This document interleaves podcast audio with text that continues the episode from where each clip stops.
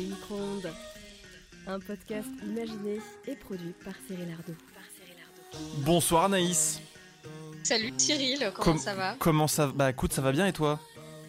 Oh bah ça va, il pleut pas, donc ça va. Bon, merci d'être dans cet épisode des micro-ondes version confinée, le podcast qui parle de la radio en temps euh, bah, de, de, distanciation sociale et de reconfinement euh, général. Tu es journaliste, toi, euh, alors à France Bleu Paris actuellement. Est-ce que tu peux nous parler un petit peu de ton, ton, parcours avant ça? Mon parcours, alors mon parcours, euh, il date pas d'il y a très très longtemps. Hein. euh, il a commencé euh, à Poitiers en tant que euh, bénévole dans une radio associative, un peu comme la majorité des journalistes d'aujourd'hui. Euh, à la radio base, Pulsar, c'est ça? Ouais, c'est ça, Radio Pulsar. À l'origine, je voulais quand même faire un petit peu de télé parce que venant euh, d'une licence en psycho, euh, je savais que les messages étaient euh, reçus en majorité par le par le par la communication non verbale. Donc je me suis dit en télé, bah, c'est parfait, t'as l'image, t'as le son, t'as voilà, t'as tout quoi. Et puis ça paye mieux. Et, et oh, ouais, et ça paye mieux, c'est clair. Et bah, du coup, je suis tombée chez Radio Pulsar et ben, en fait, je suis tombée amoureuse de la radio et de l'ambiance, finalement, l'atmosphère qui se dégage euh, quand tu parles au micro euh, dans un studio. Et euh, donc, j'en ai décidé de faire ma spécialité. Et, et du coup, maintenant, tu es en alternance, si je dis pas de bêtises. C'est ça, ouais. exactement. Euh, pour ça, j'ai décidé de faire une alternance et euh, l'une des meilleures alternances, entre guillemets, euh, bah, c'est l'école de l'AJ de Montpellier. Et euh, j'ai eu la chance euh, d'intégrer Radio France euh, par ce biais-là, par le biais de, de, de, cette alternance. Et donc, j'ai passé un an à France Bleu Vaucluse avant d'intégrer France Bleu Paris. Et je me trouve ici avec toi. Et donc, tu es arrivé à France Bleu Paris quoi, quelques, quelques semaines avant le reconfinement, c'est ça? Ah bah oui, carrément, début octobre. Donc euh, c'est quoi C'est, euh, je crois, c'est trois semaines avant le, le couvre-feu, un truc dans le genre. Hein. Mmh. Et com comment ça se passe la découverte de Paris euh, en temps de coronavirus, enfin de Paris, du coup du, du travail de journaliste euh, à Paris hein, évidemment, euh, en temps de, de couvre-feu, de, de, reconfinement, de mesures sanitaires, de restrictions, etc. Alors déjà au moins on, on sait euh, on, on, sait des sujets à l'avance, on peut ouais. se projeter parce que euh, c'est un peu mono sujet euh, dans les journaux. C'est parfois c'est un petit peu fatigant même pour nous journalistes parce que ben, on sait que la moitié du journal va parler du coronavirus, qu'il va falloir trouver des sujets en relation avec le coronavirus parce qu'il n'y a pas d'autres actus entre guillemets sur le terrain. Et après bah, c'est toujours compliqué parce que bah, forcément pour joindre euh, les personnes euh, sur place, sur le terrain. tu sais pas s'ils sont en télétravail ou pas. tu sais pas. Enfin voilà, en gros, ça complique un peu la tâche, mais finalement, ça change pas de beaucoup en pratique quoi. Enfin là un petit peu plus parce que je suis en confinement, télétravail. Ouais. On va en reparler voilà, de ça. Ouais. ouais ouais. Non mais sinon après ça va, c'est c'est assez c'est assez similaire que qu'un travail euh, non confiné euh, dans le reste du monde en tant que journaliste radio. Toi, en tant que journaliste radio, forcément, tu fais euh, aussi, en tout cas Radio France, à France Bleu, tu fais aussi bien du reportage que de la que de la présentation. Un peu plus de reportage, j'ai cru comprendre hein, jusqu'à jusqu'à maintenant pour toi. Euh, T'as pu voir l'avant coronavirus, l'avant euh, confinement, etc. Et puis l'après maintenant. Est-ce que c'est plus compliqué de faire son taf de journaliste euh, avec justement toutes ces mesures sanitaires, toutes ces restrictions, tous ces gens, comme tu le disais, hein, qui sont pas forcément là où on les attend, pas forcément à leur bureau, pas forcément chez eux? Ah oui, bah oui, ça carrément, ça c'est ce qui complique le plus. Euh, c'est vrai que l'avant confinement, euh, bah, tu, tu vas dehors, tu croises des gens, euh, c'est toujours, c'est tout de suite plus convivial. Là, tu t'approches des gens, ils se demandent pourquoi tu vas vers eux, tu as toujours le doute de cette personne est peut-être contaminée. Il y a, y, a, une une peur un petit peu, j'ai l'impression de la part des gens que, que je rencontre dans, dans la rue. Euh, ils sont un petit peu frileux de parler, même sur des sujets complètement euh, autres que le Covid. Hein. Mais euh, ouais, ça, ça, change pas mal. Après, honnêtement, sous le couvre-feu, j'ai pas vu de grosses différences. Sous confinement, euh, c'est plus compliqué en matière de réalisation euh, derrière. Mmh. Alors juste avant qu'on aille sur euh, le, sujet de la radio depuis la maison en, confinement, est-ce que du coup quand tu vas sur le terrain, parce que tu continues à y aller, à aller en ce moment malgré tout, tu, prends des dispositions particulières? Je sais pas ce que tu y vas, alors masqué évidemment, mais avec des gants, avec une perche, comment ça se passe? Qu'est-ce qu'on ce qu'on te demande de faire? Alors les gants, non. Euh, quoique ça pourrait être une bonne idée pour éviter de toucher tout dans le métro ou des trucs comme ça. Euh, non, non, j'ai une perche. Euh, c'est assez difficile à manier parce que bah, d'un côté la perche elle est, elle est assez lourde quand même. et puis il faut que tu aussi tu fasses, tu, tu regardes ton micro, tu, tu, regardes ton enregistreur, que tu fasses gaffe que la personne parle bien dans le micro. Donc finalement, tu te fais plus les muscles en période de, de, de, Covid qu'autre chose. Mais euh, non, après, à part, à part ça, euh, j'ai toujours ma, ma, petite bouteille de gel hydroalcoolique dans la poche. Et euh, dès que je sors d'une interview, en général, je me mets un petit coup.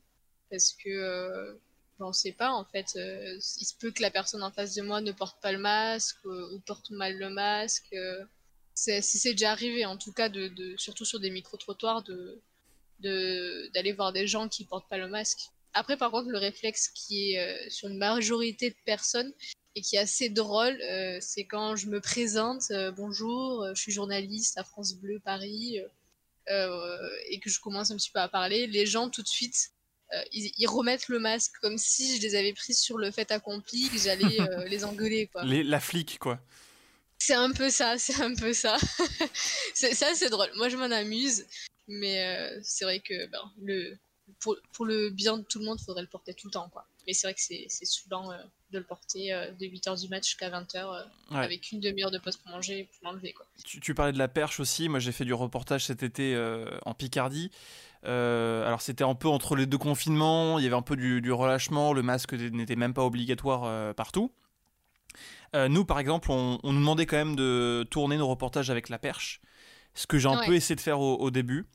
Je vais pas te mentir, j'ai fini par continuer à la prendre avec moi, mais la laisser dans la voiture parce que je trouvais que c'était c'était intenable et pas pour les raisons que tu évoquais, pas pour des questions de, de c'est lourd, de voilà. Moi, c'était vraiment le côté. Ouais, peut-être. Non, après, tu m'as vu. Hein, je suis comme euh, non, mais euh, non, moi, c'était surtout que je trouvais que ça mettait une distance entre la personne et moi. Et la radio, il y a un truc qui se passe vraiment dans le regard, dans, le, dans la proximité. Et je trouvais que mes interviews étaient moins bonnes faites à la perche. Oui, dans, le fond, dans le fond, dans l'intensité du, du, propos. Mm. C'est clair, parce que finalement, c'est une barrière, la perche. C'est mm. une barrière physique. Tu, tu, la vois, la personne. Euh, t'arrives avec une perche, tu vas reculer en fait. Euh, même moi, hein, si n'importe quel journaliste venait me voir avec une perche, je dis oh là, euh, qu'est-ce qui se passe quoi. Mais euh, non, non, mais c'est vrai, bah, tu vois, tout à l'heure j'étais en reportage, j'ai commencé à faire mon micro-trottoir avec la perche, ah bah, je l'ai laissé tomber au bout de 4, 5, 6 personnes quoi. Ouais. Mm. Ouais, non, mais c'est. Enfin, je sais, je sais pas comment toi tu, tu, tu, tu vois les choses, mais c'est vrai que moi, je, quand je fais mes interviews, surtout comme ça dans la, dans la rue, dans, dans des micro-trottes ou des interviews en reportage, moi j'ai tendance à aller très près des personnes en, temps, pas de Covid, euh, en tout cas dans le monde d'avant. Ouais, d'aller très près des personnes. Euh, presque pour entrer dans son, dans son espace privé, dans sa sphère, histoire d'avoir voilà, une, une, une intimité, d'avoir accès à une intimité, ouais, exactement, avoir accès à une, intimité, à, une proximité avec la personne qui me permet, je trouve, de, d'être plus pertinent et d'avoir des choses plus, plus sincères au, au micro. Et, et, et, moi, je sais que du coup, en ce moment, même sans la perche, bah, du coup, je m'approche pas autant parce que euh, ce serait pas bien vu de coller la personne vraiment à 5 cm comme je pouvais le faire avant. Euh... je, je l'ai pas jusqu'à 5 cm, mais c'est vrai que, que je me rapproche assez de la personne je, je m'en rends compte euh, bah, depuis le Covid. En fait, je me dis, ah, mais peut-être que la personne, elle va penser que je suis un petit peu bête euh, mm. parce que je me rapproche trop. Mais, euh, mais j'ai souvent l'impression que la personne aussi, elle a besoin de cette proximité pour pouvoir se livrer, en fait. Parce que tu interviews des gens dans la rue, tu les approches, ils n'ont rien demandé. tu leur, parfois, tu leur poses des questions quand même un petit peu intimes. Tu, tu, veux cette confession-là aussi, toi, pour ton, travail, c'est ton taf mais euh, tu as besoin qu'ils soient en bonne condition aussi. Donc, j'ai l'impression que cette, euh, cette proximité avec la personne, ça, ça lui fait oublier un petit peu la, la rue qu'il y a autour et euh, ça nous met dans une bulle. Mais de toute façon, c'est ce que disait Jean-Jacques Bourdin il y a quelques années quand il était interrogé sur pourquoi cette table d'interview si petite avec ce face-à-face si proche, parce que souvent dans les interviews, on a l'habitude d'avoir des tables immenses, etc., quasiment des, des, cathédrales, des studios qui ressemblent à des cathédrales. Jean-Jacques Bourdin, lui, sur une table microscopique, une fois, il avait été questionné là-dessus, et sa réponse était vraiment, moi, je veux mettre la personne mal à l'aise et être moi aussi mal à l'aise, être vraiment dans, un, dans une confrontation très proche, presque, c'est presque de la boxe en fait. Et ah oui, alors lui, lui, par contre, euh, c'est particulier parce que lui, il est vraiment dans la confrontation avec la personne. Euh, nous, en tant que reporter de tous les jours euh, d'actualité générale, on, va pas à la confrontation. Ah, de la tu cherches pas la bagarre, toi Au hasard dans la rue. Mais oui, après, c'est sûr que en interview formelle, politique, bah, c'est vrai qu'il c'est de la boxe. Moi, on me l'a souvent dit. On m'a dit, mm. quand tu interviews des gens, fais-les venir en studio parce que le studio, euh, c'est chez toi, c'est ton élément, euh, et tu montes sur euh, un, ring en fait. Mais ouais, mais du coup sur cette table très petite et cette proximité, voilà, ça, ça rejoignait ce qu'on disait sur rentrer entre guillemets dans l'intimité de, la personne et, et réussir à, décrocher, peut-être pas des confessions, mais en tout cas voilà, de, gagner, je trouve, sa, sa confiance d'une certaine manière. Tu parlais de ton reconfinement, du coup, tu travailles maintenant un petit peu depuis chez toi? Oui, écoute, euh, grande nouveauté. Depuis, quand? Euh, quelques bah, jours? Depuis ce matin, là. Donc, c'est de, grandes nouveautés. Et, euh, et en fait, c'est galère. tu as l'impression de faire de l'audio, donc bah, c'est plus facile, tu vois, parce que t'as que le son, t'as pas toutes les images à gérer comme en télé. Mais bah, déjà, notre ordi, quand même, fourni, bon, bien sûr, par, par notre employeur, il est quand même assez petit, hein, donc c'est assez compliqué. Euh, les logiciels sont pas autant euh, développés que sur euh, les ordi ouais, c'est les versions légères des, logiciels, ouais. Ouais, c'est ça, c'est ça. Ben, j'avoue que du coup, j'ai terminé mes montages sur mon ordi à moi hein, parce que c'était assez insupportable. J'utilisais que le petit ordi pour pouvoir envoyer mes fichiers directement sur le serveur de la radio. Ça, c'est pratique. Mmh. Mais euh, ouais, et puis en plus, euh, j'ai l'impression, après ça, ça tient peut-être qu'à moi, hein, mais euh, moi j'ai besoin d'être dans une ambiance travail pour pouvoir faire du bon travail, pour pouvoir être motivé.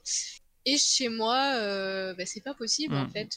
j'ai la télé juste en face avec le bouton Netflix qui m'attend, j'ai mon ordi avec tous mes jeux qui m'attendent, j'ai plein de bouquins aussi qui ne demandent qu'à être lus, donc je n'arrive pas à me motiver, à travailler. Et je pense que je retournerai quand même assez euh, vite au boulot. De toute façon, la sécurité y est quand même. Hein. Mm, mm. On a le masque tout le temps. Tu, euh, en plus, pour euh, ne rien cacher aux gens qui nous écoutent, tu m'as appelé ce matin parce que tu avais quand même une grosse galère de technique. Alors ça, oui, c'est le pire, je crois. Euh, c'est le problème de ne pas pouvoir enregistrer du son. oui, alors pour expliquer un petit peu euh, cette galère-là, euh, c'est un petit boîtier qui nous permet de faire, qui nous permet de faire des interviews par téléphone. c'est ce qu'on appelle chez nous un KB. Mm. Et, et, là, en fait, bah, le son du téléphone ne s'enregistrait pas dans l'enregistreur. Donc euh, c'est problématique hein, quand on veut faire une interview téléphonique. Clairement. Et on a passé quoi? On a passé 40 euh, minutes en visio euh, pour essayer de trouver le problème. Et on l'a pas trouvé. Spoiler alerte, on n'a pas trouvé le problème. Et on n'a pas trouvé de problème. donc ça m'a passé toute la matinée quand même hein, sur ce problème-là. J'ai passé toute la matinée, ouais. Et c'est que vers vers quelle heure? Je m'étais décidé à sortir pour mon reportage, donc c'était 14h moins 10. Et euh, donc j'ai appelé mon, mon, compagnon qui est aussi technicien radio. Alors on a mis la visio. Il a, il m'a regardé faire la manip et m'a dit "Et ce câble là, euh, tu le branches pas? Et voilà, il avait trouvé le problème. et euh, la, technique à, à, Radio France, elle ne t'a pas, ne t'a pas aidé, t'as pas réussi à les joindre? Ben non. Donc voilà, on se raccroche à, ce qu'on peut. Et heureusement que du coup, euh, je connais euh, un technicien euh, radio dans mon entourage. Donc ouais, c'est galère quand ça t'arrive parce que tu peux prévoir des interviews qui peuvent être géniales, tu vois, et t'es bloqué par un problème technique que hmm. tu n'aurais pas en temps normal, quoi. Bon, après, c'est la vie, hein, c'est comme ça. Mais maintenant que je sais comment on fait, tout ira bien. C'est vrai que quand on parle euh, globalement de la, de la, presse, on parle très rarement de l'aspect technique. mais qui est aussi une, une partie importante de notre métier au quotidien, que ce soit pour les gens de radio, encore plus pour les gens de télé forcément. Euh, et euh, cette technique, quand tu es dans tes locaux euh, habituels, dans ta rédaction, elle est finalement assurée. En tout cas, il y a des gens qui peuvent t'aider, dont c'est le métier des techniciens. quand tu te retrouves à la maison, depuis, depuis chez toi, avec tes outils qui sont fournis par le travail, mais qui sont en plus des outils allégés, on le disait tout à l'heure avec les logiciels, et ben tu te mm. retrouves un petit peu seul, seul face à, ton, à tes problèmes, quoi. Exactement, mais oui, c'est sûr. Et, c'est ça que je trouve frustrant parce que c'est une perte de temps. C'est, euh, moi je sais que je passe deux heures euh, pour du coup faire euh, faire mes reportages par sujet. Tu vois, je passe deux heures par sujet. Et, et si tu perds une heure et demie à essayer de trouver comment on fait une interview téléphonique, enregistrer une interview téléphonique, c'est une perte d'énergie, quoi. Pareil, ça c'est complètement autre chose, mais ça rejoint finalement ce, cette l'handicap que, peut être la radio dans certains moments, notamment dans ces temps de confinement, euh, c'est euh, les conférences de presse. Les conférences de presse, elles sont toutes par visio. Euh, et la presse écrite, donc ben, ça change pas mm. grand chose parce que voilà. ils prennent des notes. Ben, ils prennent des notes et font leur, leur article. La radio, nous, on a besoin de son. Par contre, le son brut de la conférence de presse, ben, c'est pas possible. Mm, mm. Parce que soit le son va être mauvais, soit parce que quelqu'un va intervenir, donc c'est pas exploitable. Donc, ce qu'il faut qu'on fasse à chaque fois, c'est euh, demander euh, aux gens de pouvoir les garder 10 euh, à 15 minutes après la conférence de presse, pouvoir les appeler par téléphone pour faire notre, notre interview. Et, et, et, les gens ne comprennent pas forcément, en fait, ce dont on a besoin. Ils comprennent pas forcément qu'on ait besoin de les garder en plus et de leur faire faire un mini résumé de ce qui s'est dit en, conférence de presse. Quoi.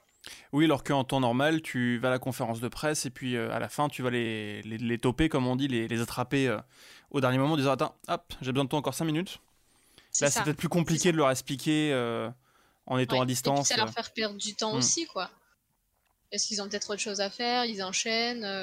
voilà, c'est ça, c'est assez frustrant, je trouve.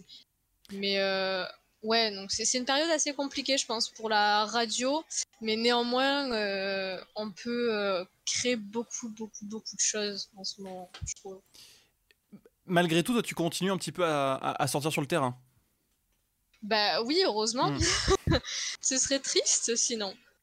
Non, ouais, je pourrais pas, euh, je pourrais pas rester confiné. Hmm sans faire de terrain. J'ai fait ça pendant le premier confinement. Ouais, c'est là je voulais en venir. Le, pendant le, premier confinement, toi, tu as été euh, pareil en télétravail et tu es quasiment pas sorti sur le terrain euh, pendant deux mois, quoi. Non, non, non. Et en plus, euh, le truc, c'est que à Radio France, donc, on travaille par ce qu'on appelle des syndications. Donc, c'est-à-dire que plusieurs antennes sont reliées les unes aux autres de façon géographique. Hein, pour pouvoir euh, faire de l'antenne. Euh, France Bleu Orléans avec France Bleu Tours, par exemple, euh, Touraine. Exactement.